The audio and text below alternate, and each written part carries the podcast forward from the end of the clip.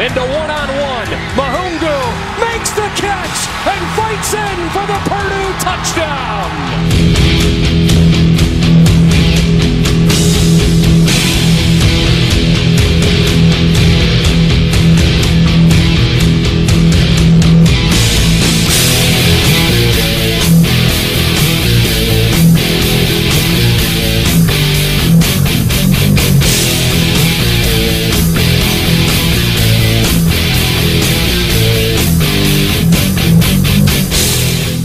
Salut à tous et bienvenue pour euh, cette nouvelle émission euh, consacrée à l'actualité euh, du college football sur The Blue Pennant avec au programme de cette deuxième semaine de saison régulière le succès de Clemson au mental, la belle victoire défensive de Stanford, sans oublier également le piège tendu par Arizona State à Michigan State. On s'intéressera bien entendu à vos chroniques habituelles avec notamment euh, les euh, principaux prospects en vue de la draft 2019, le mailbag également euh, consacré aux questions que vous nous avez envoyées cette semaine. Et puis bien entendu comme chaque semaine la chronique demandée le programme consacrée cette semaine au programme de Louisiana State, toutes ces festivités en compagnie du fondateur et rédacteur du site de Blue Pennant, Morgan Lagré. Salut Morgan. Salut Yellow et on enchaîne dès à Morgan, avec euh, le match de la semaine, donc, direction College Station, avec la confrontation entre Texas A&M et Clemson.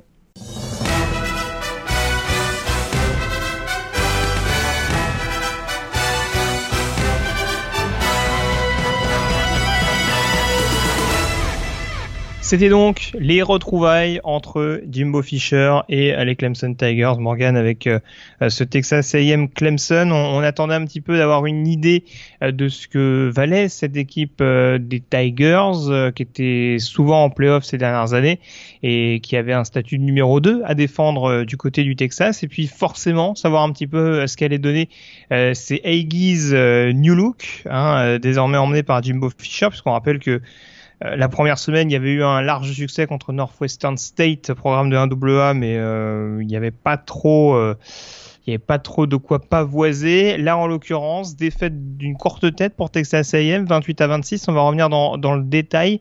Qu'est-ce qu'il a manqué tout de même à A&M, notamment dans une deuxième mi-temps qui a été totalement folle pour le programme de College Station? Pas grand chose, hein. c'est rien de le dire. Vraiment, on a vu une équipe extrêmement bien préparée, je trouve. Euh, dès la semaine 2, finalement, on commence à voir la touche hein, de, Jimbo Fisher. Euh, une équipe que j'ai trouvé très disciplinée. Cinq pénalités simplement sur le match et quasiment aucune d'ailleurs sur la, en deuxième mi-temps.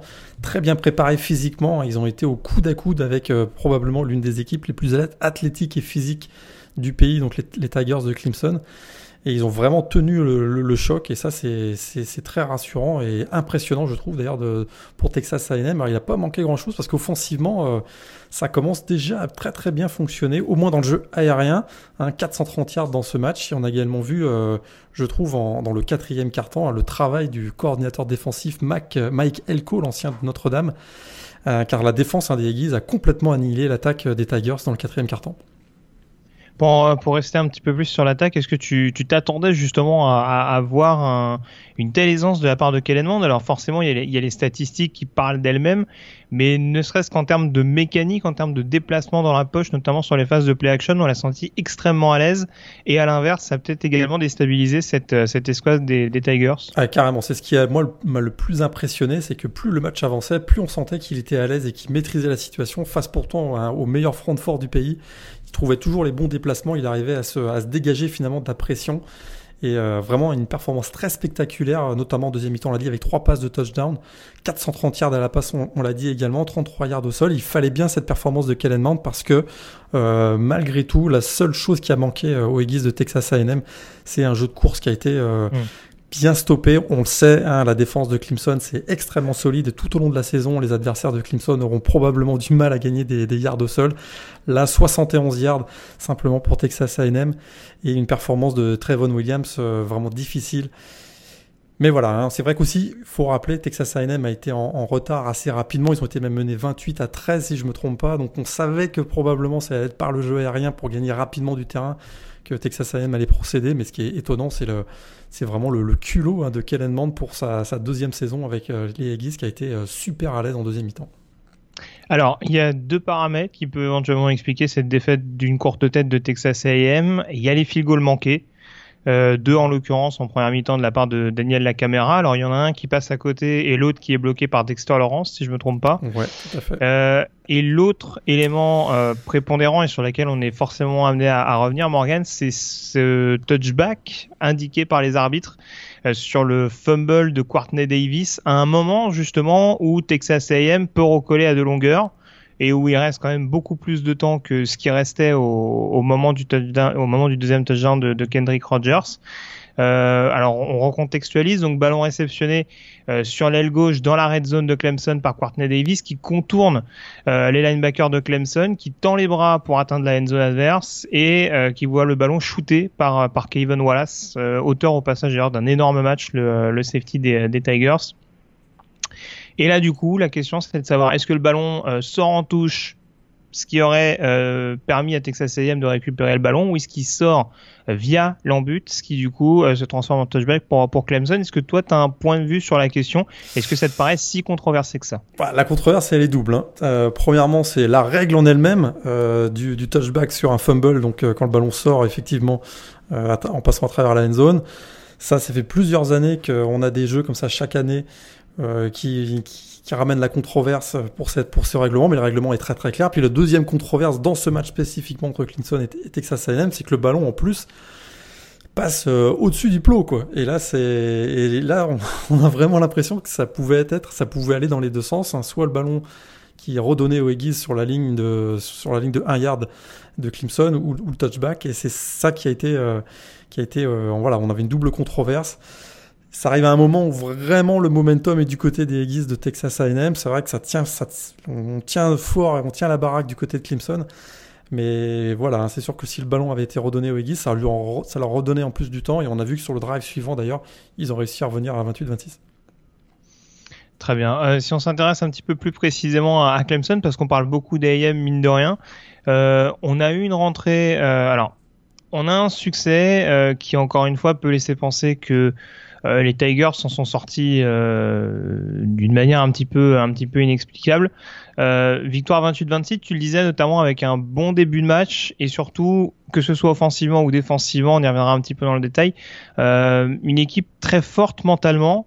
On sait que c'est une équipe qu'on a beaucoup raillé justement pour faiblir dans les moments clés, le fameux Clemsoning. Est-ce qu'on peut définitivement bannir ce terme pour les joueurs de Dabo Sweeney? Ouais, je crois que là ça n'existe plus le, le Clemsoning. Je dirais même que depuis la, tu t'en souviens sûrement, hein, cette victoire contre Notre-Dame en 2000, le, le 3 octobre 2015 avec une victoire avec 24 le stade de Jamin Curse. Ouais, où ils avaient été tellement solides sous la pluie hein, dans un, un, match formidable qui est un, un, des grands grands matchs de ces dernières années. Depuis ce jour-là, très clairement, Clemson ne craque plus dans les grands rendez-vous. On l'avait vu l'an dernier hein, face à face à Auburn, même l'année l'année précédente en 2016 où pareil, hein, face à une équipe extrêmement euh, athlétique Auburn, ils avaient tenu, euh, tenu le choc.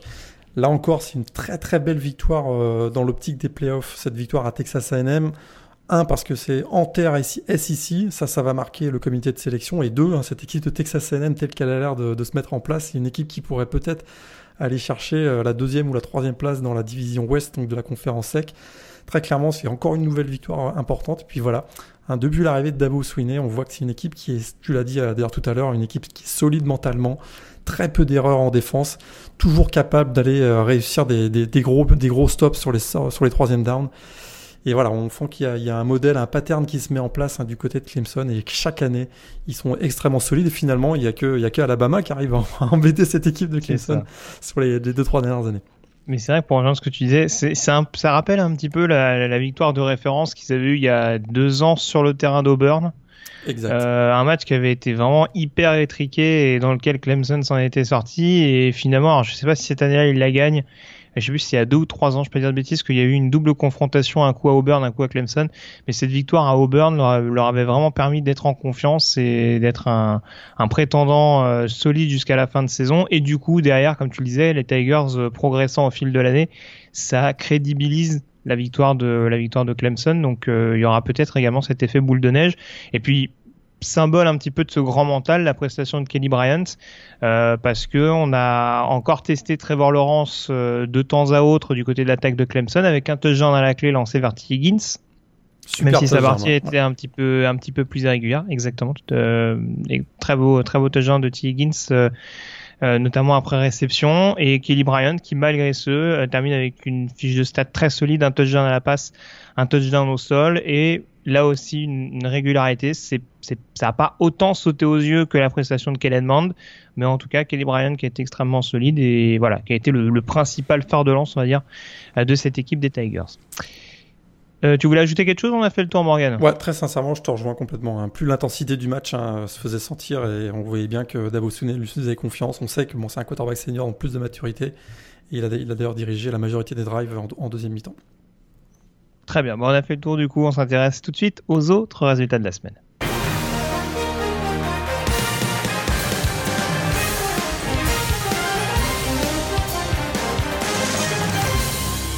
Et honneur tout d'abord à la conférence ACC, puisqu'on parlait euh, de Clemson avec euh, notamment euh, les vainqueurs de la semaine. Alors, il n'y a pas eu que des heureux cette semaine en, ACC. Forcément, Morgan, l'autre élément important dont on doit parler au niveau de la conférence athlétique, c'est la performance de Florida State. Euh, défait, alors on n'en avait pas parlé la semaine dernière contre Virginia Tech, humilié même à domicile sur le terrain, sur son terrain de Tallahassee euh, par les par Hokies. Et ben ça n'a pas été spécialement mieux contre Samford, programme de 1AA, avec une victoire là justement extrêmement étriquée, 36 à 26. Ce qui est plus incroyable dans ce match, c'est que Samford a contrôlé le tempo de la rencontre. Euh, quasiment pendant 55 minutes. Hein, et sans, sans leurs 5 turnovers d'ailleurs, les 5 turnovers des Bulldogs, les Seminoles auraient pu être battus euh, une deuxième fois d'affilée, donc suite à leur défaite face à Virginia Tech. Il aura fallu une, interception et un pick six finalement de Levonta Taylor à deux minutes de la fin pour leur donner la victoire. Alors offensivement, euh, FSU a été n'a pas été mauvais. Hein. André François a quand même réussi 320 yards, 3 TD, 0 interception. Mais alors défensivement, c'est la catastrophe. Hein. Imaginez, les Seminoles ont, accordé 525 yards à Samford, qui est même pas un, une équipe dans le, top de la, FCS. Et comme on commence à, pointer du doigt le coordinateur défensif euh, Arlon Barnett, euh, l'ancien de Michigan State, vraiment très très très inquiétant les débuts de Willie Taggart du côté de Florida State. Très bien. Et puis si on regarde les, les, autres résultats importants, forcément la victoire de Duke à Northwestern, 21 à, à 7, malgré la mauvaise nouvelle, à savoir ça, la blessure jusqu'en fin de saison de Mark Gilbert, leur cornerback. Ouais, ça, ça leur fait mal hein, au niveau du backfield défensif, l'absence jusqu'à la fin de la saison de Mark Gilbert. Et offensivement, ils perdent aussi leur leader pour au moins euh, 4 à 6 semaines. Daniel Jones, le, quarterback victime d'une fracture de la clavicule, exactement la même que qu'avait subi euh, par exemple Justin Herbert l'an dernier de Oregon et, Justin Herbert était revenu au bout de 5 semaines. Donc euh, voilà, on voit à peu près la durée de l'absence de, Daniel Jones. Tout à fait. Et puis alors, pour les équipes euh, malheureuses d'ACC, en tout cas les, les principales, on retiendra la, fin de match totalement folle de Georgia Tech hein, qui, s'incline dans le dernier quart-temps contre, contre South Florida une équipe des, des Bulls euh, enfin qui a été euh, qui a été absolument impressionnante notamment Blake Barnett l'ancien quarterback d'Alabama euh, qui, qui a été vraiment précieux à la passe comme à la course. On parlera des top 3 matchs à suivre cette semaine mais je pense que celui-là il sera sûrement dans le lot. Et puis alors l'autre match sur lequel j'insisterai un petit peu au-delà des belles victoires des programmes ACC contre les équipes de 1AA c'est quand même la fessée de North Carolina à East Carolina. Alors pour en contextualiser, t'en parlais la semaine dernière, East Carolina c'est l'équipe qui a perdu à domicile contre North Carolina A&T. C'est dire un petit peu euh, la situation dans laquelle risquent de se retrouver les, euh, les Tar en cette euh, campagne 2018. Ah, et les blagues fusaient d'ailleurs sur les réseaux sociaux puisqu'on se souvient que le coach hein, Larry Fedora avait fait une sortie euh, publique lors des, des Media Days de la CC en disant que le college football était under attack, un sous attaque à cause des changements de règlement, on sait, pour protéger les joueurs. Et en fait, euh, s'il y a quelqu'un qui est sous un, qui est attaqué actuellement, c'est lui et pas le college football peut-être. Donc pour lui, ça va, ça va vraiment très très mal. On passait à la conférence sec avec euh, notamment euh, le coup de force de Georgia sur le terrain de South Carolina. On l'avait dit, c'était un petit peu un match piège hein, pour les Bulldogs dans ce duel intra-division sec Est. Euh, ça a été assez accroché au début, mais euh, finalement les Bulldogs qui ont, eu les Gamecocks à l'usure. Ouais, on pensait que les Gamecocks euh, pourraient créer l'une des surprises hein, de ce début de saison. On avait vraiment identifié ce match comme des éventuels upset alertes. C'est tout le contraire qui s'est produit. Hein. Les, vraiment, les, Bulldogs ont été dominants et supérieurs dans tous les secteurs. Ils frappent un grand coup avec cette victoire donc en, match de division sec. Ils écartent probablement leur principal concurrent direct justement pour dans cette division. Alors euh, voilà, hein, on a vu euh, le grand classique hein, de, Georgia et un petit peu ce qu'on avait vu avec Kirby Smart d'ailleurs du côté d'Alabama, un super opportuniste en, défense hein, dès le début du match. c'est sur un pick six ou à peu près un pick six d'ailleurs de DeAndre Baker parce qu'il réussit une interception. Euh, il remonte le ballon sur 55 yards et il lui en fallait 56 et il nous a fait une, bah, comme on voit d'habitude, comme on voit régulièrement ces dernières années, il relâche le ballon juste avant de rentrer la end zone. Heureusement, le linebacker Javon Taylor récupère le ballon pour marquer le TD. Mais voilà. Hein, on a vu défensivement super opportuniste et le jeu au sol, comme d'habitude, très très fort du côté des Bulldogs avec trois euh, running backs qui réussissent au moins un TD. Les habituels Elijah Holyfield, euh, d'André Swift et euh, Brian Arian. Et on a une équipe de, Georgia qui, frappe un grand coup et qui se positionne déjà en vue des playoffs. Et si on s'intéresse aux autres belles victoires, en tout cas concernant les histoires intéressantes, parce que les principaux gros ont gagné, on va y revenir. Euh, Alabama notamment qui déroule contre Arkansas State. Alors si j'en parle, c'est notamment parce qu'on a appris le redshirt de, de Jalen Hurts. Pas euh, tout à fait encore. Pas tout à fait encore, parce que justement on l'a vu jouer. On a été étonné de voir jouer face à Arkansas State, parce que c'est vrai qu'apparemment euh, il y a eu un, y a eu un accord entre entre Alabama et Jalen Hurts, mais là on le voit jouer une deuxième fois cette saison, donc on commence à se poser des questions. Après, il y a peut-être un accord tacite pour ne pas dépasser les fameux 4 matchs. C'est exactement ça. Mais ça fait déjà deux, donc étonnant, mais à suivre. Et puis euh, peut-être juste à dire un petit mot sur la performance de Mississippi State hein, qui, s'impose à Kansas State 31-10, euh, notamment par rapport à la performance stratosphérique de Kylin Hill, euh, le running back des, des Bulldogs, auteur de 211 yards et, de touchdowns. on sait qu'il se tire un petit peu la bourre avec Harris Williams sur le poste de running back.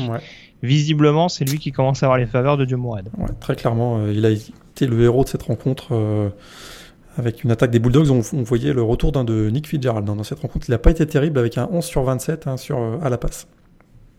Et puis pour terminer avec la conférence SEC, deux contre-performances notables. La défaite de d'Arkansas sur le terrain de Colorado State, 34 euh, à 27. Rigole pas Morgan, c'est pas bien pour. Euh, si on a des amis euh, fans des Razorbacks, il en existe peut-être encore. donc défaite sur le terrain de Colorado State, 34-27. Et puis l'autre résultat qui va peut-être faire rigoler, c'est la victoire de Kentucky sur le terrain de Florida, 27 à 16 événement du côté du Swamp puisqu'il n'y a pas eu de 32e victoire consécutive pour les Gators. Euh, avec un mine de rien un Terry Wilson le quarterback des Wildcats euh, plus que convaincant. Extrêmement convaincant hein, euh, très clairement dans, ce match c'est lui qui a fait basculer la rencontre Florida avait pas si mal démarré mais derrière Terry Wilson a été très très bon il faut quand même... et donc 1986 hein, je crois la dernière victoire de, de Kentucky contre, contre Florida euh, et, du côté des Gators, euh, l'arrivée de Dan Mullen n'a pas effacé les problèmes observés l'an dernier, hein, l'incapacité de l'équipe à défendre contre la course et surtout l'inefficacité au niveau du quarterback, parce que Philippe et Franck n'a pas été, euh, pas été très très bon dans ce match. Et toujours pareil, hein, la ligne offensive inconstante. Et ça, ça commence à faire mal au, programme de Florida. On passe à la Big Ten à présent, parce qu'il y a beaucoup de choses à dire hein, du côté de la Big Ten, euh, à commencer par la grosse réaction de Penn State face au voisin Pittsburgh en déplacement, euh, la large victoire euh, des Nittany Lions 51 6, avec notamment une différence qui a été faite au retour des vestiaires. Oui, les Nittany Lions qui, qui effectivement avaient assez mal démarré, on va dire, la, rencontre, mais Tracy McSorley a été a été énorme en deuxième mi-temps, puis c'était la 99, le 99e match entre les, entre les, deux équipes et très clairement ça, a basculé. On a également vu un Mike Sanders très solide, 118 yards. Et puis la, défense retrouvée, un Nittany Lions qui avait été euh, chahuté par Appalachian State en première semaine. Cette fois-ci, 4 sacs, 3 turnovers provoqués et un, Cody Pickett, euh, le quarterback de Pittsburgh, en grande difficulté avec simplement 55 yards à la passe dans ce match. L'autre événement important dans la conférence Big Ten, c'est bien entendu euh, cette défaite de Michigan State sur le terrain d'Arizona State euh, chez ton copain Herm Edwards. Euh, on avait déjà vu les Spartans peu convaincants la semaine dernière contre Utah State. Manifestement, ça confirme ce début de saison un peu pénible. Écoute, bravo Herm Edwards. j'ai encore, j'ai encore, écoute, j'ai encore des doutes sur le long terme. Mais... Arizona State est classé, hein, rappelons-le, hein, désormais. Mais sincèrement, sur ce match contre Michigan State, simplement, bravo. Écoute, moi j'ai trouvé formidable gestion du chrono. Très clairement, il a su préparer son équipe pour ce match au sommet. Et pour l'instant, il fait mentir tous les sceptiques. dont je dois avoir l'honnêteté de dire que je fais partie. Que Parce que Michigan State a quand même bien contenu le jeu au sol, hein, mine de rien. Ouais, et puis je trouve qu'il s'est vraiment super bien adapté. Il a adapté son playbook euh, en deuxième mi-temps. On a vu un Manny Wilkins qui a, été, qui a davantage utilisé le jeu aérien, en trouvant d'ailleurs avec des, d'excellents euh, calls, je trouve, euh, Nkilari avec notamment un TD de 27 yards. Et, plus le match avançait, plus on voyait qu'il trouvait des failles dans le backfield défensif des Spartans. Vraiment, écoute, sur la performance, euh, en tout cas sur le coaching du match, excellent. Et la façon dont il, dont il a préparé son équipe, euh, écoute, rien à dire. Pour l'instant, il a une fiche de 2-0, l'équipe est classée. Là, c'est bluffant. Pour l'instant, c'est bluffant ce que fait Herm Edwards du côté d'Arizona State. Très bien. Euh, on s'intéresse également à la division Ouest hein, dans la conférence Big Ten avec pas mal de choses à dire, mine de rien. Euh, ce sera sûrement pas dans ton top 3 mode des matchs de la semaine. Iowa qui s'impose contre Iowa State. Euh, victoire 13 à 3. On n'a pas vraiment eu les, les, grosses rencontres animées de ces dernières semaines. Ça, ça, mais ça a été accroché jusqu'au bout. Hein. Il me semble qu'Iowa fait la différence vraiment dans le quatrième quart. ouais. ouais. Mais un Elastico décevant cette année. Ouais. Et puis euh, également d'autres euh, résultats importants et d'autres équipes qui se sont pris un petit peu les pieds dans le tapis. Alors je parlais de Northwestern tout à l'heure à domicile contre Duke. Euh, on a aussi eu Nebraska qui pour les débuts de Scott Frost est tombé de très peu à domicile contre Colorado. la stupeur, si j'ose parler ainsi, c'est peut-être Purdue qui subit une deuxième défaite de suite après deux matchs à domicile contre Eastern Michigan, défaite 20 à 19. Ouais, alors celle-là, elle, faisait mal. Et une équipe d'Eastern Michigan qui avait perdu ses 33 premiers matchs contre des équipes de la Big Ten. Et eh bien, ils ont tapé Rutgers l'an dernier, et là, ils tapent Purdue cette année. Ah bah, faut savoir que tu mets au calendrier. Hein. Eh ben voilà, tout à fait, exactement. Et, c'est vrai que côté Purdue, euh, on, on, semble avoir perdu un peu la, la, clé euh, de, l'attaque. Hein. Ça, c'est un peu inquiétant parce que euh, ont un gros calendrier ensuite de, matchs de conférence et on pensait qu'effectivement le début de saison allait être plutôt positif et c'est pas du tout le cas et ça commence déjà à... On a du mal à voir comment ils vont se qualifier pour un bowl hein, déjà. Avec euh, alors c'était Tyler Weiger, je crois que le quarterback d'Eastern Michigan. C'est une vieille connaissance en plus, c'est pas un ancien quarterback d'Iowa? Euh, Pas dire de bêtises. Faudrait valider. Je, je, peux pas te dire ça. Je vais, je vais vérifier ça, mais euh, voilà. En tout cas, sur les autres résultats importants, qu'est-ce que tu as pensé de Nebraska contre Colorado, par exemple? Moi, je les ai trouvés euh, très prometteur. Écoute, on sait que défensivement, voilà, on sait que c'est une défense extrêmement jeune. Ils ont fait beaucoup d'erreurs. Ils ont laissé Colorado, euh, notamment le, receveur Cheno euh, exceptionnel, hein, qui pourrait, qui commence à, frapper très très fort en ce début de saison. Hein. la connexion Bantes Cheno est énorme. Il, en est, il en est à 400 yards, je crois, depuis le début. De la... 400 yards dans deux matchs, euh, la Visca Cheno. Ouais, il est juste incroyable avec. avec donc Montez, Steven Montez, le, quarterback des Buffaloes. Moi, je les ai trouvés vraiment très, très prometteurs. L'équipe de cette équipe de Nebraska, mais voilà, il y a encore quelques petites erreurs. C'est très très jeune. Hein. Adrian Martinez, le quarterback, trop freshman, d'ailleurs, qui s'est peut-être un peu blessé dans ce match. On attend, euh, le résultat des examens. Et moi, j'étais plutôt satisfait. On sent qu'il y a, euh, un nouvel élan, un nouveau momentum avec l'arrivée de Scott Frost. Malheureusement, ça commence pas par une victoire euh, pour Nebraska. Alors, je te confirme que Weigers vient bien d'Iowa, qui, qui s'est fait bencher au profit de, de Nathan Stanley. Euh, et puis l'autre euh, performance à signaler pour terminer sur la Big Ten, c'est forcément le match de Jonathan Taylor, 253 yards et 3 touchdowns euh, pour permettre à, à Wisconsin de s'imposer relativement facilement, hein, même s'il y a eu du retard à, à l'allumage. victoire assez large contre New Mexico, 45 à, 14 en faveur des Badgers. Ouais. On passait à la Pac-12 parce qu'on parlait d'Arizona State tout à l'heure. La prestation défensive de la semaine, elle est pour Stanford qui s'impose contre USC 17 à 3. On n'était pas sur du Iowa, Iowa State, on n'était pas loin quand même. Hein. Euh, ouais, tout à fait. Puis alors là, Stanford, ils ont retrouvé leur identité. Hein. Ça, c'est clair. Hein. Défense étouffante, étouffante et jeu au sol destructeur. On a aussi vu Bryce Love avec 136 yards et 1 TD. Et une défense, effectivement, qui a, vraiment très, agressive pardon, à l'image de, Joey Alfieri, le linebacker. 5 plaquages, 2 euh, sacs dans ce match et également le linebacker Sean Barton avec 10 plaquages dans cette rencontre. Vraiment, ils ont mis énormément de pression sur JT Daniels, le quarterback euh, true freshman qui a été en, grande difficulté euh, tout au long de la rencontre. Et, euh, puis surtout, c'est vraiment cette capacité de Stanford à, stopper les Trojans dans leur, dans, leur, dans leurs 40 derniers yards, parce que les Trojans sont présentés à 6 reprises hein, dans les 40 derniers yards du Cardinal pour un total de 3 points. Donc là, voilà, typique Stanford, une très très belle victoire pour le, Cardinal. Très bien. Et puis si on s'intéresse aux autres résultats, alors forcément, tant qu'on parle de la Pac-12, on est obligé de parler. Alors autant tu es bluffé par Arizona State, autant j'imagine que tu es bluffé par l'arrivée de Kevin Sumlin à, Arizona. Euh, les Wildcats qui ont été littéralement fessés sur le terrain de Houston. Alors 45-18 et encore il y avait 31-0 je crois à la mi-temps pour les Cougars. Et surtout, c'est vraiment le, Noël, ce que fait le coordinateur offensif, un Noël Mazzone avec le quarterback Khalil Tate, c'est assez inimaginable. Une équipe de. Grand copain de Jim Mora, hein, Noël. Exactement, c'est la même clic, là. Tout à fait. On pensait que voilà, ils avaient vraiment trouvé, euh, ils avaient trouvé justement, je parlais d'identité tout à l'heure avec Stanford, Arizona avait trouvé l'identité l'an dernier avec Khalil Tate et ses, sa, capacité à créer des, beaucoup de jeux au sol. Bah là, il est complètement bloqué au jeu aérien et ça correspond pas du tout à ses, à ses aptitudes athlétiques et physiques, on va dire. Et résultat, bah, Arizona, on a l'impression qu'il contre-joue complètement. Et ça, c'est. Voilà, on pensait que c'est une équipe qui pouvait peut-être euh, venir chatouiller USC ou dans une division d'ailleurs, euh, ça se confirme. Hein, la Pac-12 Sud, euh, c'est probablement la, pire division du Power 5. Bah là, Arizona, on voit pas trop trop comment ils vont, comment ils vont s'en sortir battus par BYU en semaine 1. Là, ils sont 0-2 ça démarre très très mal pour Kevin Sumlin, effectivement. Et puis pour terminer un petit peu sur la Pac-12, euh, résultat intéressant pour California qui est allé s'imposer sur le terrain de BYU 21 à 18 avec un nouveau ah. quarterback, Chase Garbers en l'occurrence. Ouais, ça on l'avait dit, hein, défensivement c'est une équipe qui commence à devenir très très solide. Ça c'est ouais, gros match de Van Weaver notamment dans Exactement, ça se confirme du côté de California.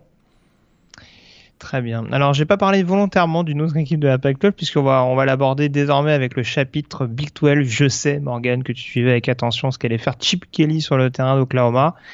Euh, ça a pas trop mal démarré pour les Bruins, mais après la déferlante Sooners a frappé, victoire 49 à 21. Bah oui, c'est-à-dire qu'ils ont marqué le premier TD, hein, euh, les Browns. On s'est dit, oh, peut-être euh, il va y avoir un match 42 points d'affilée des. Encore une énorme performance hein, de Kyler Murray, le quarterback. 306 yards à la passe, 3 TD, 69 yards euh, au sol, 2 TD, 5 TD au total donc pour Kyler Murray. Un match à la Baker Mayfield. Et puis une fantastique performance hein, du receveur CD Lamb qui a, multiplié les big plays. Et vraiment encore une victoire extrêmement convaincante hein, d'Oklahoma. Pour les Browns, euh, ben, c'est un peu plus difficile. Il y, a eu, il y a eu beaucoup de mieux, je trouve, pour Dorian Thompson euh, Robinson, qui avait été en grande difficulté face à Cincinnati. Là, on a trouvé qu'il, je trouvais qu'il était euh, voilà, plus, plus confiant, mais une lourde défaite quand même, 49 à 21. Ouais, et puis tu parlais du niveau de Kyler Murray. Moi, ce qui m'impressionne de plus en plus, c'est le niveau de cette ligne offensive des Sooners. Euh, on a l'impression sur certains jeux qu'il laisse à peu près 20 secondes à Murray pour lancer le ballon. Et déjà que bon, c'est un quarterback assez mobile je pense qu'il est capable de prolonger les jeux lui-même. Si en plus il est dans un fauteuil pour lancer, ça commence à devenir un petit peu compliqué. Donc euh, ça a rapidement été rédhibitoire pour euh, pour les Californiens. Euh, les autres résultats importants, il n'y a pas eu d'énormes surprises hein, du côté de la Big 12. Peut-être signaler encore une fois une victoire assez pénible de Texas, victoire 28-21 contre Tulsa. Euh, ouais, c'est vraiment. Tu commences à manger, tu commences à manquer d'adjectifs, j'ai l'impression pour cette équipe des Exactement. Alors là, ça devient. voilà, on se disait face à Tulsa, là, ils avaient l'occasion de repartir du bon pied.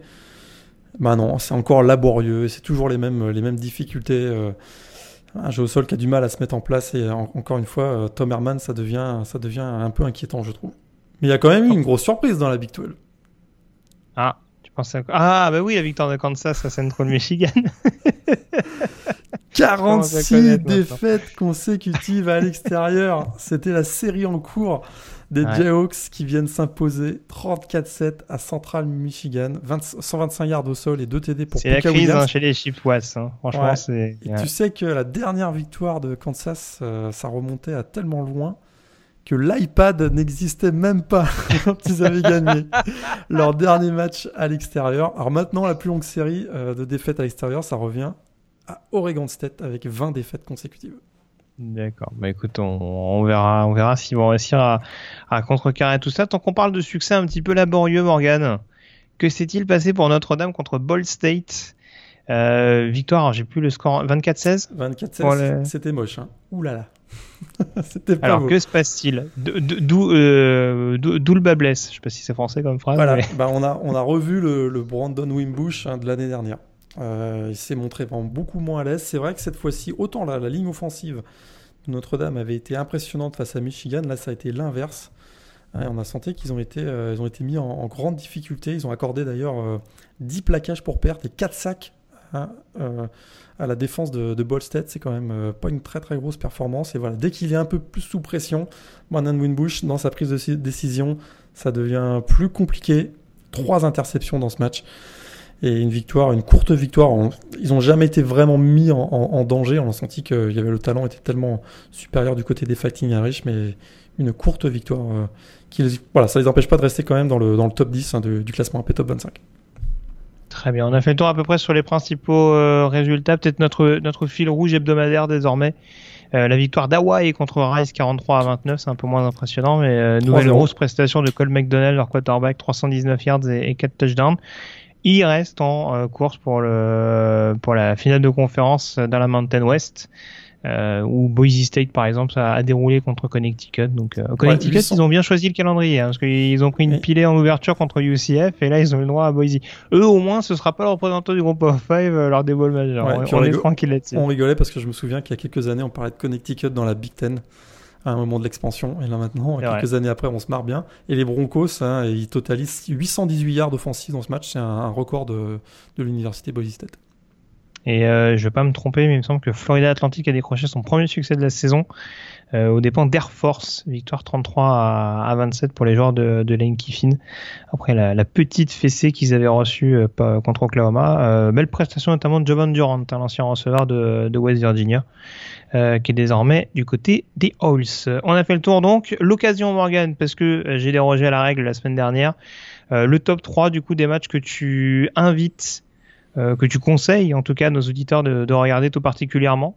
Ouais, bah alors ça c'est sûr que le, le, Texas A&M Clemson, hein, celui-là faut voir ça, super bon. T'en parlais, Georgia Tech donc à South Florida. Et comme troisième match Qu'est-ce qu'on pourrait proposer? On pourrait proposer Nebraska Colorado? Ouais, Nebraska Colorado. Si vous aimez le, jeu offensif est très très ouvert. Si vous aimez euh, l'intensité et, euh, et, la chaleur du, du, désert, Arizona State euh, contre Michigan State par exemple. Ça fait un peu, ça fait un peu plus de 36-17 mon truc. Si vous aimez la chaleur du désert. Mais bon, d'accord, très bien. il, faisait 42, bah, il, faisait 42, degrés hein, à, à, à Tempe pour le match entre Arizona State et Michigan State. Et il fait souvent chaud quand même euh, du côté de l'Arizona. Très bien, bah écoute, euh, ok, bah on a fait le tour sur ces résultats de la semaine. On peut donc s'intéresser tout de suite à vos questions par l'intermédiaire du mailbag.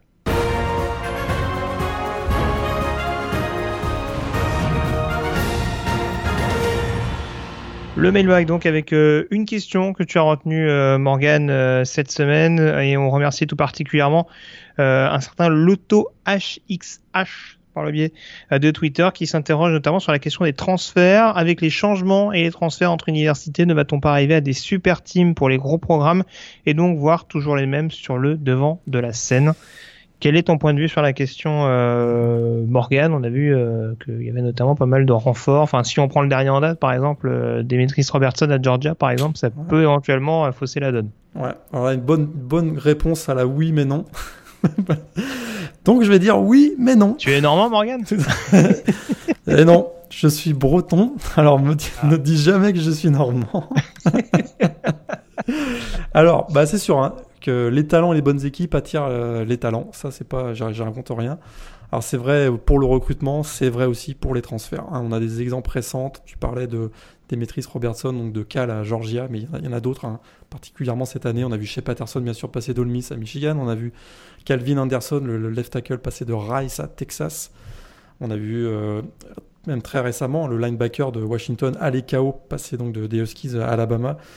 C'est sûr que euh, ces nouveaux règlements des transferts où finalement on n'a plus besoin de demander l'accord hein, de la fac pour choisir sa, destination, ça va probablement dans un premier temps favoriser la concentration des talents. Mais c'est là que je vais répondre non, peut-être à moyen terme, parce que euh, trop de concentration de 4 et 5 étoiles, ça peut avoir ben, finalement comme un effet de limiter le temps de certains joueurs et ainsi impacter sur leur, exposition médiatique particulièrement. Donc moins de visibilité auprès des, scouts NFL, probablement un effet négatif sur leur évaluation euh, pour la draft NFL. Alors euh, voilà, je m'attends à, une, petite période d'ajustement peut-être, mais euh, ça remettra pas en, cause le fait que ben, plus les équipes vont être talentueuses, plus ça va attirer et les recrues et les transferts. Ça, c'est ça, c'est évident. C'est sûr. Parce que ce que tu évoques là-dessus, je suis d'accord avec toi, mais c'est sûr que la flexibilité annoncée par rapport au redshirt, ça avantage également les grosses équipes. Parce que justement, euh, un joueur 5 étoiles, tu as plus possibilité de le mettre sur le banc une saison. Euh, on va dire par rapport à avant où c'était quand même beaucoup plus compliqué. Ou... Enfin, voilà, il n'y avait, pas encore une fois cette flexibilité en termes de match, en termes de, de, de, liberté de circuler, même si bon, euh, c'est encore plus ou moins régulé, mais mm, voilà, j'ai la sensation que des joueurs prendront moins de risques en se disant bon, certes, je vais pas jouer tout de suite, tout de suite, mais au moins, je pense l'année d'après quoi. Mais là-dessus, globalement, je te, je te rejoins. Oui, vas-y, vas-y, tu voulais rajouter? Non, non, ah d'accord, bon bah écoute, je pensais que tu avais besoin de rajouter quelque chose. Ça marche. Bah, on, remercie en tout cas ce cher, j'ai oublié son nom, Loto HXH. N'hésitez pas, ça va être pseudo compliqué à dire. Mais en tout cas, on le remercie pour sa question et puis on vous rappelle que vous pouvez nous poser euh, toutes vos questions et interrogations sur euh, l'univers du collège football euh, par le biais donc de Facebook, de Twitter, de la page de publication du, du podcast sur The Blue Pennant ou bien sur l'email de contact que j'ai déjà oublié Morgan qui est rédaction at thebluepennant.com. Merci bien. On passe à la suite en s'intéressant notamment à la rubrique draft.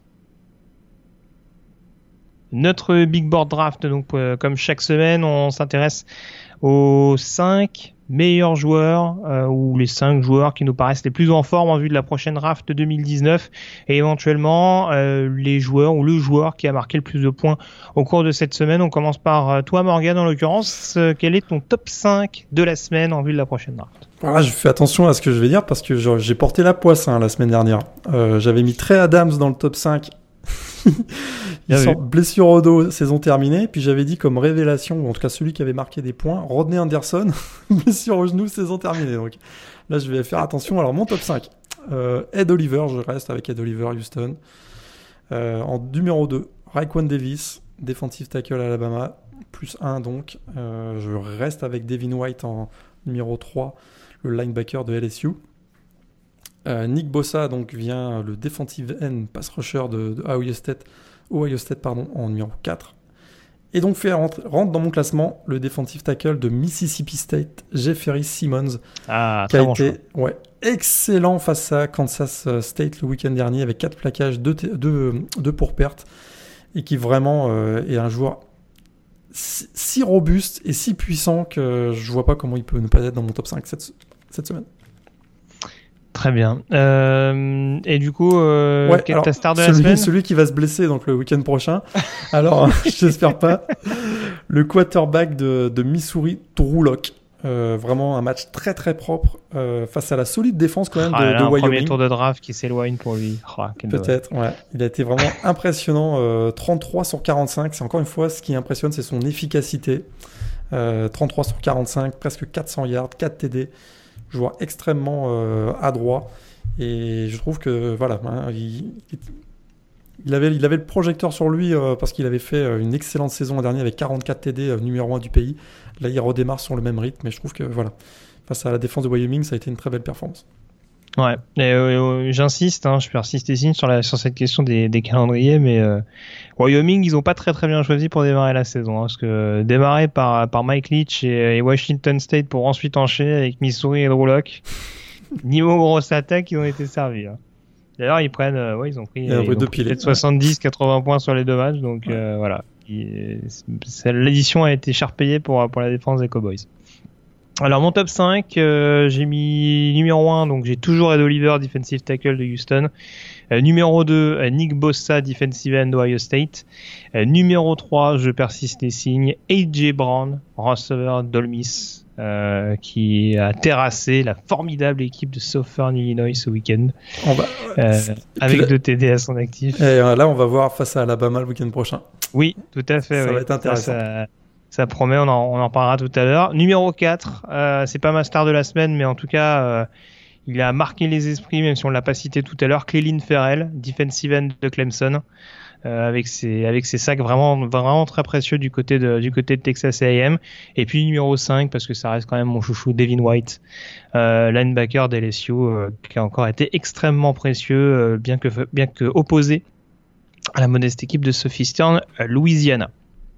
Alors si tu me permets Morgan, je n'ai pas un mais j'ai deux joueurs de la semaine. Accordé. Euh, très bien. Un, en attaque et un en défense. Alors celui en, celui en défense sera pas très original. Euh, j'ai sorti euh, Josh Allen, linebacker de Kentucky, ah qui a été absolument partout sur le terrain de Florida. Et encore une fois, on le répète, mais vu que c'était un petit peu l'événement, cette fin de série des Whitecaps face aux, Gators, c'est quand même à, à, souligner, parce que notamment le jeu au sol a été vraiment annihilé de la part de Kentucky. Et euh, ça a forcé aussi euh, Felipe Franks à, prendre des, décisions pas toujours judicieuses et, Josh Allen a joué un, jeu, a, joué un rôle précieux, pardon, que ce soit sur le pass rush ou le horn stop. et puis euh, mon attaquant, dont on risque de parler de plus en plus, je pense, au fil des prochains mois, c'est Anthony Johnson, receveur de Buffalo. Euh, les Bulls qui étaient en déplacement sur le terrain de Temple et euh, Buffalo qui s'impose donc dans les dernières minutes à une minute de la fin sur le terrain d'une équipe de Temple qui, qui a vraiment besoin d'un succès pour se, relancer. Et victoire donc de Buffalo 36 à 29 sur un TD de Anthony Johnson bien entendu. Donc euh, voilà, Buffalo qui, qui enchaîne grâce à son receveur star et un receveur qui sera sûrement à suivre. La classe de receveur sera peut-être pas derrière Edge Brown, j'entends, sera peut-être pas aussi extraordinaire que ça, donc sait-on jamais, on n'est peut-être pas à l'abri d'un joueur qui suivra le modèle de DJ Moore notamment euh, euh, en avril dernier, qui était sorti un petit peu à la surprise mhm. générale au premier tour de la on a fait le tour en tout cas sur notre big board. On prend dès à présent à la direction de Bâton Rouge dans l'état de Louisiane pour s'intéresser au programme d'LSU.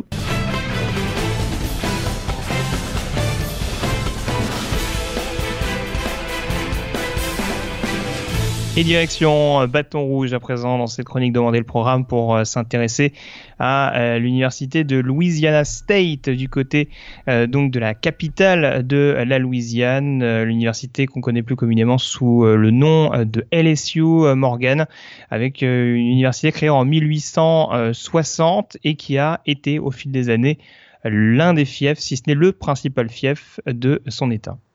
Exactement, alors fondé exactement en 1853 dans la petite ville de Pineville, mais tu as raison, les premiers enseignements ont eu lieu en 1860. Alors ça a été euh, une fac bâtie dans le but de finalement de créer un séminaire et une école militaire qui a été euh, inspirée de Virginia Military Institute. Euh, alors le site principal du campus actuel a été construit en 1926, donc à, Bâton Rouge sur les bords du Mississippi, immense université, près de 3 km, c'est vraiment gigantesque plus de 350 bâtiments. Alors, un style architectural particulier, renaissance italienne, euh, pas tout à fait euh, dans le, on va dire, euh, logique par rapport à sa situation géographique, mais en tout cas très reconnaissable et emblématique. alors vraiment la fac rayonnante hein, de l'État de, Louisiane, avec un muséum of art, donc un musée d'art, un musée de sciences naturelles, également d'histoire naturelle. Vraiment, alors c'est une fac publique, on l'a pas dit, hein, mais c'est le port-drapeau, mhm. effectivement, tu l'as dit, du système euh, universitaire de l'État de Louisiane. Alors il y a 30 000 étudiants, euh, dont 5 000 en, troisième cycle, et, c'est en fait aussi une fac en, plein cœur des territoires touchés par la guerre de sécession. Très bien, tu l'as, bien précisé. Alors, tu parlais justement des, des domaines importants, des disciplines importantes hein, qui étaient qui étaient axées du côté de, de LSU. Forcément, euh, c'est aussi une, université qui fait la part belle notamment à tout ce qui est langue francophone de par sa situation géographique et historique. Alors exactement, hein, c'est sûr qu'on était euh, bah, dans la, la partie la Louisiane a été française, en tout cas domination française pendant euh, pendant très longtemps encore aujourd'hui, hein, et, Bâton Rouge est vraiment le cœur, avec la ville de Lafayette également, euh, le cœur de la francophonie, on va dire, euh, aux, aux États-Unis. Alors ça se retrouve effectivement euh, au sein de, l'université avec beaucoup d'associations, etc., qui défendent donc la langue française, mais on a aussi d'autres matières hein, qui sont des, spécialités autres que le, que le français. Il y a la gestion des affaires, il y a le droit avec le, le Paul Ebert Law Center, vraiment une fac qui d'ailleurs est classée, alors pas pas parmi les meilleures facs aux États-Unis, on va dire, 133e euh, au classement, 63e parmi les facs publiques, mais c'est en tout cas une fac extrêmement populaire. On se souvient d'ailleurs que lors du passage de, Katrina en 2005, hein, c'est une fac qui avait, euh, qui avait ouvert ses portes à, plus de 2000 étudiants euh, des facs de Tulane, de Loyola et de la fac de, la Nouvelle-Orléans pour justement accueillir ces étudiants, car les campus avaient été touchés par l'ouragan Katrina. Alors forcément, Morgan, on est amené à se poser cette question qui revient de manière régulière. Qui sont euh, les, étudiants les plus célèbres qui sont passés sur les bancs de Louisiana State University au cours des différentes années? Alors, là, il y a deux monstres hein, au niveau. Alors, les alumni, c'est sûr qu'il y a le vice-président américain Hubert Humphrey qui est passé par, par LSU. On a aussi Don Lemon, hein, un journaliste de CNN Hein, si, euh, si, vous regardez CNN le soir, à 22h, il y a une émission très célèbre. On a Donna Brasil qui est une écrivain et commentatrice politique. Mais alors au niveau du sport, là, il y en a deux qui sont vraiment majeurs. Shaquille O'Neal, bien sûr, mhm. star de la NBA, et un autre joueur hein, de la NBA euh, qui avait marqué son temps dans les années 60, si je me trompe pas, le fameux Pistol Pete Maravich, bien sûr, shooter complètement fou, euh, qui avait établi des, records et qui a d'ailleurs fait, fait d'ailleurs partie des, 50 meilleurs joueurs de l'histoire de la NBA, selon un classement publié il y a quelques années. Donc une vraie, euh, une icône, on va dire, du côté de, du côté de, LSU. Il y a un joueur d'ailleurs récemment qui est sorti de LSU et qui euh, pourrait marquer la prochaine décennie aussi au niveau de la NBA, c'est Ben Simmons, hein, le, le, joueur des, des Sixers de Philadelphie. Tout à fait. Et puis pour revenir sur, euh, sur Pete Maravich, il faut savoir qu'il a même donné son nom à un des, un des centres euh, culturels et sportifs au sein, de, au sein du campus de Louisiana State. Donc euh, voilà, en effet, c'est dire son importance du, côté de, du côté de Bâton Rouge. Et puis un autre alumni célèbre, c'est gentil Morgan, tu m'as laissé le placer. Ah, forcément, je ne pouvais, pas, je pouvais pas ne pas citer un joueur de baseball au cours de cette émission, toi qui nous as rabâché les oreilles là-dessus l'année dernière. J'ai pas fini. Brian Wilson, pitcher des San Francisco Giants, euh, champion notamment en 2009. Euh, avec les Fort avec les pas les 49ers, mais avec les Giants de San Francisco. C'est ce que j'ai dit, non Tu, tu l'as pas dit, mais je l'ai dit. J'ai pas dit Giants de San Francisco? Je faire la boule, alors j'ai l'impression de l'avoir dit. Très bien. Donc euh, voilà, joueur notamment assez fantasque et euh, célèbre donc pour sa longue barbe. Euh. Ah ouais, mythique. Et d'ailleurs, les, les, fans des, des Giants hein, portaient des fausses barbes dans les tribunes euh, pour lui rendre hommage. C'était assez c'était vraiment quelque chose d'assez incroyable. il me semble d'ailleurs qu'il avait une, une, vie hors terrain qui était assez, assez oui, mouvementée. Oui, d'ailleurs, il, il, a effectivement quand il a tourné la page du baseball, il, il, s'est tourné vers les médias. Et effectivement, il a fait, il avait avec son physique un peu caractéristique, il a fait des, des photos de mode, etc., etc.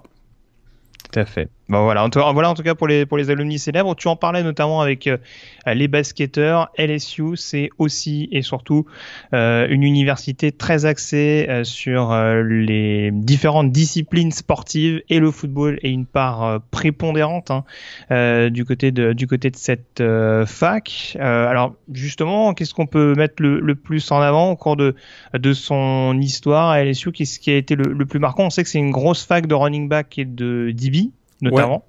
Ouais, exactement. Euh, la fameuse DBU, hein, qu'on on appelle souvent LSU euh, DBU, euh, donc une fabrique de, de, defensive back. Alors il suffit de prendre une liste un peu rapide. hein, Laron Landry, drafté en 2007. On a bien sûr Patrick Peterson, drafté en 2011. On a Maurice Claiborne, on a Jamal Adams, Tredavious White l'année dernière. Vraiment une... Tyran Matthew, bien sûr, aussi sorti de, donc de LSU.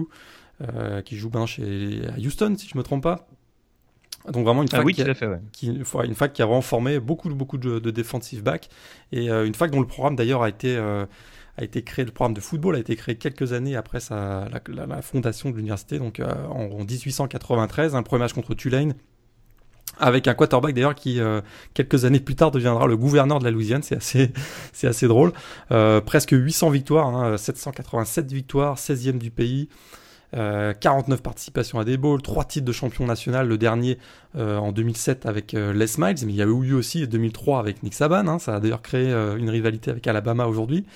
14 titres de champion donc de conférence SEC, un, programme majeur du sud des États-Unis, indiscutablement, et symbolisé par un stade mythique qu'on surnomme Death Valley, hein, le Tiger Stadium, 102 000 personnes, reconnaissable d'ailleurs au, numéro apparent tous les 5 yards hein, sur, le, sur le terrain. C'est mm. très euh, caractéristique. Et il y a autre caractéristique. Hein, le, euh, LSU fait partie avec Florida State et Washington State des, des trois seuls euh, stades dont sont installés des fameux poteaux en H. Hein. Je ne sais pas si vous avez déjà vu ça là, mais c'est pas, pas tenu par un par c'est vraiment un poteau en H à l'ancienne on va dire et euh, les joueurs rentrent sur le terrain en passant sous ces poteaux et puis bien sûr, le Tiger Stadium, c'est euh, bien sûr les matchs de nuit.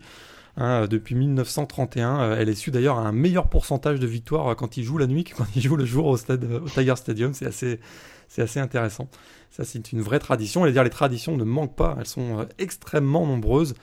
On parle bien sûr le tailgating, hein, les, les, fêtes d'avant-match régulièrement classées numéro 1 du pays le casque emblématique euh, jaune avec euh, la tête de tigre et les lettres LSU.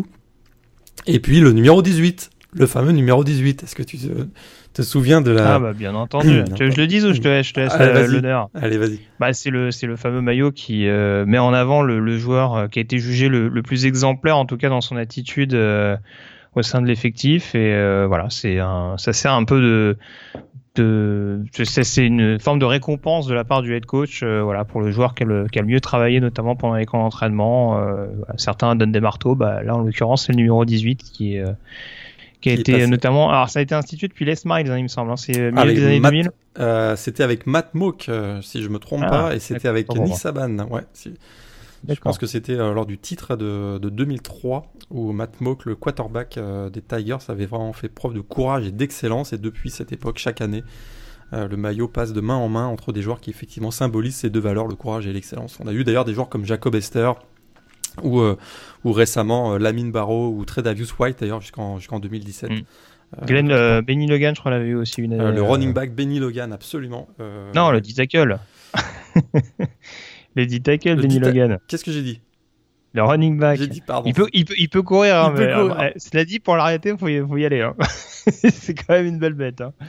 Mais euh, ouais, non, non. Et cette année, a priori, il me semble que c'est le Tyden Foster Moreau, je crois qu'il l'a récupéré. C'est ce que j'allais dire. Donc, euh, en effet, pas mal, pas mal de, de petites choses à, ce niveau-là. Euh, pour compléter juste ce que tu disais sur le, sur le Tiger Stadium, ce qui est quand même aussi notable, c'est l'ambiance euh, en son sein, parce qu'on a souvent répertorié pas mal de de, de, comment dire de, de records de décibels euh, du côté de du côté de Bâton Rouge. Et c'est un stade qui dans des moments très très très chauds peut être extrêmement euh, bruyant. Euh, et euh, d'ailleurs pour la petite histoire également et puis pour faire le, la jonction avec ma petite habitude des mascottes faut savoir que la mascotte officielle d'LSU donc Mike si je me rappelle bien de son nom qui est un, un vrai tigre. Alors comme souvent il y en a il y en a deux. Il y en a il y a le fameux bonhomme dans son, dans son costume et il y a la vraie mascotte euh, qui du coup sort un peu moins souvent parce que forcément un tigre c'est un peu dangereux. Il y a, y a quelqu'un dans le costume? Bah oui, il y a quelqu'un dans le costume. Je savais pas. Ah bon Dans l'autre costume, hein, pas dans le tigre. Ah, tu brises mon rêve là. ah, je sais bien. Et, euh, et, du coup, pour la petite histoire, euh, Mike le tigre a, a sa résidence euh, juste à côté du Tiger Stadium, un petit enclos euh, qui, qui, est totalement consacré un peu à la manière d'un zoo où, les, où les riverains peuvent venir l'observer notamment pendant ces longues siestes journalières. Voilà pour la petite histoire et on doit en être au septième si je ne me trompe pas. Donc, euh, ouais. donc voilà, on a, on a cité quelques quelques joueurs célèbres, euh, Morgan, quelques coachs hein, également. Euh, on parlait de Nick Saban ou, ou, encore les Smiles, notamment les deux derniers à avoir été sacrés avec LSU. Historiquement, est-ce qu'il y a d'autres choses qu'on peut mettre en, en avant? T'allais parler peut-être des rivalités notamment? Ouais, les rivalités. C'est sûr qu'il y a une rivalité naissante, hein, notamment donc, depuis le, le, passage de Nick Saban de LSU à Alabama, donc avec Alabama, qui nous a offert des matchs euh, mythiques ces dernières années. On a eu des Game of Century à l'appel, dont un fameux 9 à 6 euh, dont on reparlera peut-être pas. D'autres. Euh, il y en a eu deux en un an. Hein. Des Game of Century, il y en a eu deux en un an. Exactement. il y a une grosse rivalité avec Arkansas. On joue chaque année pour, le, pour gagner la, la botte en or, hein, le Golden Boot. il y a également une rivalité avec Florida, toujours des matchs extrêmement serrés. Il y a bien sûr chaque année le Magnolia Bowl face à Ole Miss. Tout ça, ce sont des rivalités euh, euh régionales, on va dire. Et euh, alors une rivalité qu'on a voit plus beaucoup depuis ces dernières années, mais qui est vraiment ancrée dans le cœur de la Louisiane, c'est face à Tulane. Hein, la Battle for the Rag, c'est-à-dire euh, la bataille du chiffon face, à, face à Tulane. Et, euh, et c'est vrai que ça fait plusieurs années qu'on n'a pas eu ce match-là. Peut-être ça va revenir, mais ça a été jusque dans les années 90 euh, une rivalité presque annuelle, extrêmement populaire, on va dire, dans le sud, dans le sud des États-Unis. Alors il y, a eu certains, ouais, certains coachs hein, qui ont marqué. On a parlé de donc Nick Saban, Les Miles, bien sûr. Il y a Jerry Stovall aussi dans les années 80 qui a été un, un grand coach et des joueurs emblématiques. Là, il y en a quelques-uns le vainqueur du trophée S-Man euh, en 59, un Bill Cannon, un running back légendaire. Plus récemment, On a eu, on a eu des joueurs comme Alan Faneka. là, on parle des, joueurs de ligne offensive. Hein. il y en a régulièrement. Marcus Pierce aussi est passé par là. Mais comme tu le disais tout à l'heure, il y a eu beaucoup de running back et beaucoup de, de defensive back. Alors parmi les running back, euh, citons par exemple Joseph Adai, Kevin Falk, hein, qui a été euh, longtemps chez les Patriotes de la Nouvelle-Angleterre. On a bien sûr récemment Léonard Fournette. Et du côté des, des defensive backs, on en a cité quand même euh, pas mal tout à l'heure. Un petit paquet. dont, dont peut-être le plus célèbre d'entre eux, un Tyran Matthew, hein, qui avait été jusqu'en 2011, si je me souviens pas, un joueur absolument mythique de la défense des Tigers. Ouais, tout à fait. Et puis alors, c'est vrai que, alors c'est L'avantage, on dira qu'à LSU, c'est que mine de rien, il y a beaucoup de talents euh, qui viennent des lycées de la Louisiane. Et forcément, ça reste euh, la force de frappe principale, le programme qui est capable de les, attirer, on dira, pour ceux qui veulent rester euh, dans l'état. quoi. Après, forcément, il y a une concurrence avec euh, d'autres grosses écuries, notamment de la conférence tech. Mais c'est vrai que voilà, quand on a Tulane, Louisiana Lafayette ou Louisiana Monroe à côté, on est une force d'attraction non négligeable et c'est sûr que LSU a, a, longtemps pu compter sur un, contingent de joueurs extrêmement athlétiques. Alors on parlait des running backs, des DB, forcément euh, les skill players, on peut également citer les receveurs. Ah euh, Jarvis Landry ou Odell Beckham pour citer que les derniers et c'est quand même euh, c'est quand même quelque chose quand on voit le niveau qu'ils ont atteint en, NFL. Même si, avec, ouais, même si avec LSU, hein, il y avait quand même des réserves sur leur, sur leur niveau. on sait que le jeu était orienté très au sol hein, du côté de LSU, donc ils n'ont pas pu être mis en, en avant, on va dire, dans les systèmes. Mais euh, effectivement, tu as raison, Jarvis Landry et Odell Beckham, deux joueurs exceptionnels au niveau professionnel. Et puis il faut pas oublier, alors ça c'est lié un petit peu à ce qu'on disait tout à l'heure, mais euh, je crois que c'est une des rares universités qui a réussi à sortir des premiers choix de draft dans différentes disciplines. Euh, tu parlais de Ben Simmons, premier choix de draft en basket, c'était également le cas de, de Shaquille O'Neal. en NFL, on a également eu le cas, alors c'est un peu plus sombre certes, mais euh, Jamarcus Russell notamment en 2008 qui avait été premier choix de la draft en provenance de Louisiana State qui avait été d'ailleurs un acteur important du titre du dernier titre national remporté en 2007 euh, c'était contre Oklahoma. J'ai un doute. Je crois que c'était Oklahoma. euh, oh, c'était Ohio State il y en a un contre Oklahoma un contre Ohio State. Je sais plus quelle année exactement. C'est 2003 ou 2007 mais en tout cas en tout cas voilà c'était Ohio State 2007 hein, oui, c'était 2007, autant pour moi, d'accord. Et euh, donc du coup, voilà, bien Marcus Russell qui a été un, premier choix de draft.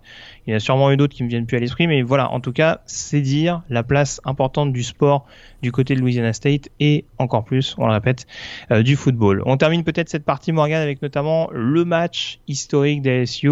Alors contre qui LSU a perdu son plus beau match dans l'histoire? d'Inuto Morgan Parce qu'on sait que c'est ta petite habitude de, de taquiner un peu les fans. Alors là, on va pas commencer l'année hein, par une horreur. Non, je ne parlais pas du game of the century face à Alabama 9 à 6. On va, se, on va se mettre ça de côté. Je vais vous parler du Earthquake Game. Le match du tremblement de terre. Le 8 ah octobre 1988 contre Auburn. Il n'y a pas eu beaucoup de points non plus. Hein. Il n'y a, pas eu beaucoup de points non plus. Mais quand même. Euh, donc, 8 octobre 88, contre Auburn. Le Tiger Stadium était déjà connu, alors là, pour être l'un des plus bruyants du pays, mais ce soir-là, on a franchi un cap. Attention. Auburn menait 6-0, t'as raison, hein, à 1,41 de la fin. Bah oui, on est quand même dans la SEC, hein, faut pas déconner non bah plus. donc 6-0, euh, c'est normal. Donc le tailback Eddie Fuller capte une passe de 11 yards sur une passe donc, de, de Tommy Hudson qui va donner la victoire 7-6 à LSU. Et ce soir-là, les vibrations produites par les 79 000 personnes présentes dans le Tiger Stadium vont provoquer des pics sur les sismographes du département de géologie de la fac. Résultat, panique à bord. On pensait qu'un tremblement de terre sévissait et pas du tout. C'était simplement la victoire des Tigers de LSU dans un match qui est donc désormais célèbre et qui est rentré dans l'histoire et qu'on surnomme tout simplement The Earthquake Game. On a fait le tour en tout cas sur cette euh, chronique consacrée à LSU, donc euh, les Tigers de Louisiana State, et on peut désormais continuer cette émission.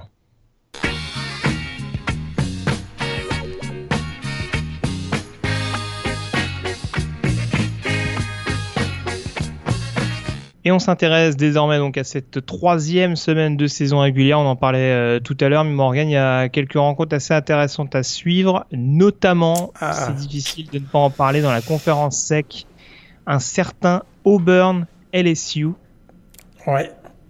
50, ouais. à l'ascendant selon toi dans cette, dans cette confrontation? 53e édition hein, de ce Rivalry Game annuel.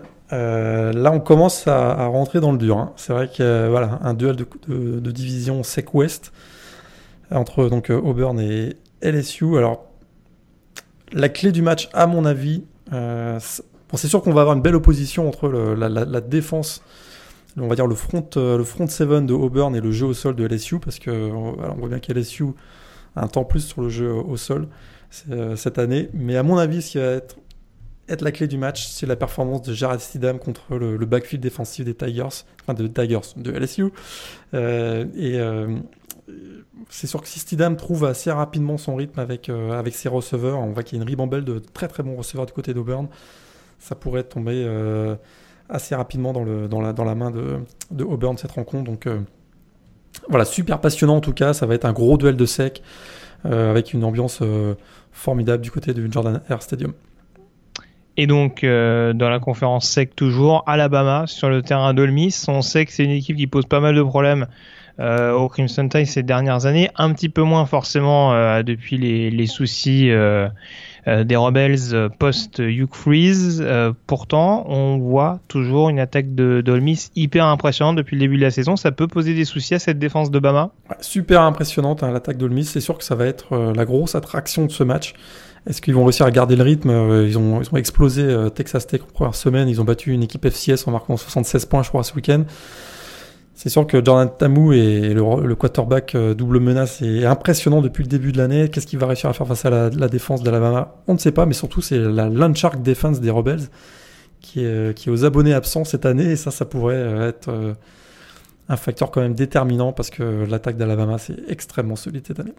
Et puis je persiste et signe également, ça c'est mon autre cheval de bataille, mais Scotty Phillips qui a encore été impressionnant ce week-end. encore une fois, la prestation est à relativiser, mais ça veut quand même dire qu'il y a un jeu au sol enfin du côté d'Olmis, ce qui n'était pas forcément le cas même dans les rencontres a priori euh, abordables.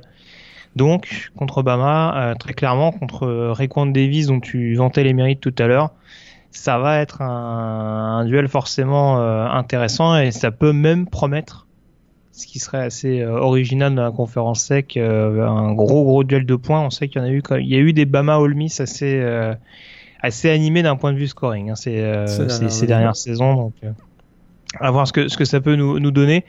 Euh, on va voir en tout cas ce que tu mets en, upset alert. On va faire nos, nos pronostics. J'ai retenu six matchs pour le coup cette semaine. le premier match que je te propose, mon cher Morgan, c'est le Iowa State Oklahoma. La revanche. On parlait de match à pas perdre, rencontre qui avait été perdue par Oklahoma l'année dernière contre les Cyclones. Ouais, bah là je pense que Oklahoma, vu ce qu'ils font depuis ce début de saison. Voilà, du côté d'Iowa State, on, voilà, on voit qu'offensivement, ils n'ont ils pas retrouvé leur rythme de l'an dernier. Euh, les Sooners, à mon avis, assez largement ont gagné ce match face à Iowa State. En plus, on le disait à l'instant, il y, a un esprit de revanche. Donc j'y vais avec Oklahoma également. Euh, le match numéro 2 entre NC State et West Virginia. Non, la NC State, euh, défensivement, ils sont, ils sont pas au point. Je pense que ça va basculer. Même s'ils jouent à domicile, je pense que West Virginia est trop, trop solide en ce moment avec un Will Greer qui, qui répond aux, attentes qu'on avait en lui. Et Lady Brown qui a été extrêmement précieux hein, au sol ce week-end également. Ils, ils commencent à avoir une petite armada au niveau du jeu au sol. Hein, donc c'est sûr que, en effet, si la défense, euh, si leur fameux euh, front 42 arrive pas à stopper le jeu au sol, ça va être un peu, un peu compliqué. J'y vais avec West Virginia également. Euh, match numéro 3, Oklahoma State, Boise State. Bah là, c'est sûr qu'on a, on a Oklahoma State euh, qui revient dans le, dans le top 25, euh, qui, semble avoir retrouvé son attaque, mais Boise est vraiment très, très, très, très, très solide. Moi, j'y vais avec, même s'ils sont mieux classés, hein, Boise State que, que Oklahoma State, j'y vais avec une une victoire des Broncos à, Oklahoma State. Je sais que je vais pas me faire un ami euh, du côté de Twitter, mais, ah, oui. mais je vais mettre Boise State vainqueur dans ce match pour une petite surprise. Et eh ben je salue notre camarade de, de Lonesome euh, Cowboys en lui signalant que je vais jouer Oklahoma State ah. cette semaine. Et eh ben j'ai même pas peur. Voilà, j'y vais. J'ai totalement confiance en Cornelius. Et euh, d'ailleurs, en toute l'attaque d'Oklahoma State, Justice Hill va marcher sur la défense de Boise. Je l'annonce dès cette semaine, sachez-le. Ça va être un super match euh, en tout cas. Ça, je l'attends avec beaucoup d'impatience. Je pense que je pense qu'il va y avoir des points également. Hein. On risque d'avoir des, rencontres entre équipes placées vraiment vraiment intéressantes à suivre. Match numéro 4 TCU contre Ohio State. Ça, ça va être là. C'est le premier match entre deux équipes depuis 1973. J'avais noté ça et puis je suis. Ça va être un. Toujours pas d'Urban Meyer. Hein. Toujours pas d'Urban Meyer pour la dernière match. Officiellement, officiellement, parce que je sais pas si t'as entendu. Mais... Ouais, je sais pas si t'as entendu, mais le, coach hein, de, de TCU, Gary Patterson a à demi-mot indiqué qu'il avait des gros doutes sur, euh, sur le fait que Urban Meyer n'était pas en communication avec le, la sideline pendant les matchs. On verra bien ce que ça donne. Petite ah, on sait qu'Urban Meyer c'est garder des secrets. Hein. Voilà, et, euh, et donc du côté de... Bah, c'est sûr que là, ils sont extrêmement talentueux du côté de Ohio State. Euh, du côté de TCU, ça démarre très très bien. Je vois une victoire des Buckeyes, mais dans un match incroyablement serré. À mon avis, ça va jouer, ça va jouer sur la fin. Ah, c'est ça, une victoire en prolongation à l'arrache d'Ohio State, comme ils sont capables de nous en sortir de, temps en temps. Dwayne Haskins, hein, le quarterback euh, des Buckeyes, est excellent depuis le début de l'année. Alors, je répète, mm. comme je disais la semaine dernière, ceux qui l'ont dans leur euh, Fantasy League euh, sont très très contents. très bien, bon. Il t'a fait gagner encore ce week-end, c'est ça Très bien. J'ai pas regardé les résultats. Je pense qu'il vaut mieux pas.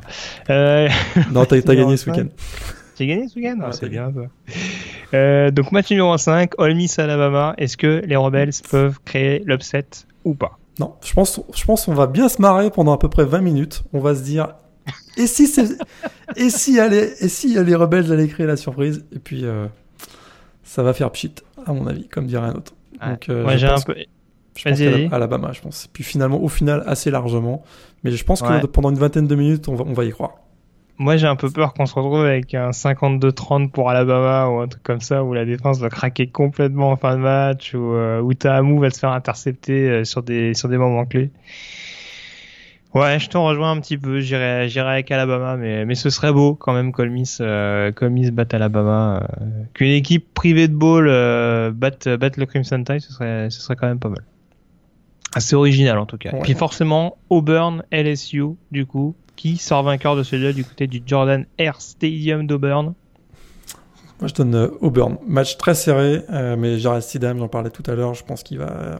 il, voilà, il est rassurant en ce début de saison. Et je pense qu'il va faire la différence, le, quarterback d'Auburn.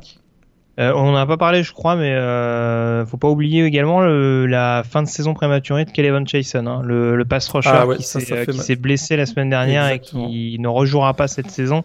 Ça aussi ça peut être euh, important parce que du coup il y aura forcément moins de pression sur euh, dans la poche euh, dans la poche des des joueurs d'Auburn donc c'est vrai que ça réduit un petit peu les, les possibilités. LSU qui d'ailleurs joue plus en comité, hein, parce que Nick Brossette a quasiment porté le ah, ballon tout seul ce week-end. Tout à fait, là il est. Donc, Face à Miami, il, a, il, a, marqué des points et maintenant c'est le running back numéro 1. C'est ça. Après contre Auburn, euh, il y a quand même un gros gros run stop. Euh, je parlais la semaine dernière de, de Derek Brown, bien entendu. Euh, Dontavius Russell, il y a, beaucoup de rotation euh, sur sur le poste de defensive tackle, notamment pour vraiment mettre en difficulté le, le run stop. Après, est-ce que Joe sera capable de vraiment alterner comme il se comme il se doit le jeu offensif d'LSU J'en suis pas sûr. Donc je te rejoins, j'irai également avec Auburn en l'occurrence. Euh, on fait un point très rapidement sur euh, le calendrier avec les rencontres à, suivre. Donc ça commencera dans la nuit de jeudi à vendredi à 1h30 du matin avec un petit Wake Forest Boston College. Que je vais regarder, ça peut être sympa à voir. Bah, j'imagine. Attends, ça peut, ça peut déterminer le deuxième de la, de la division atlantique dans la CC, hein, pas très clairement. Pas faux.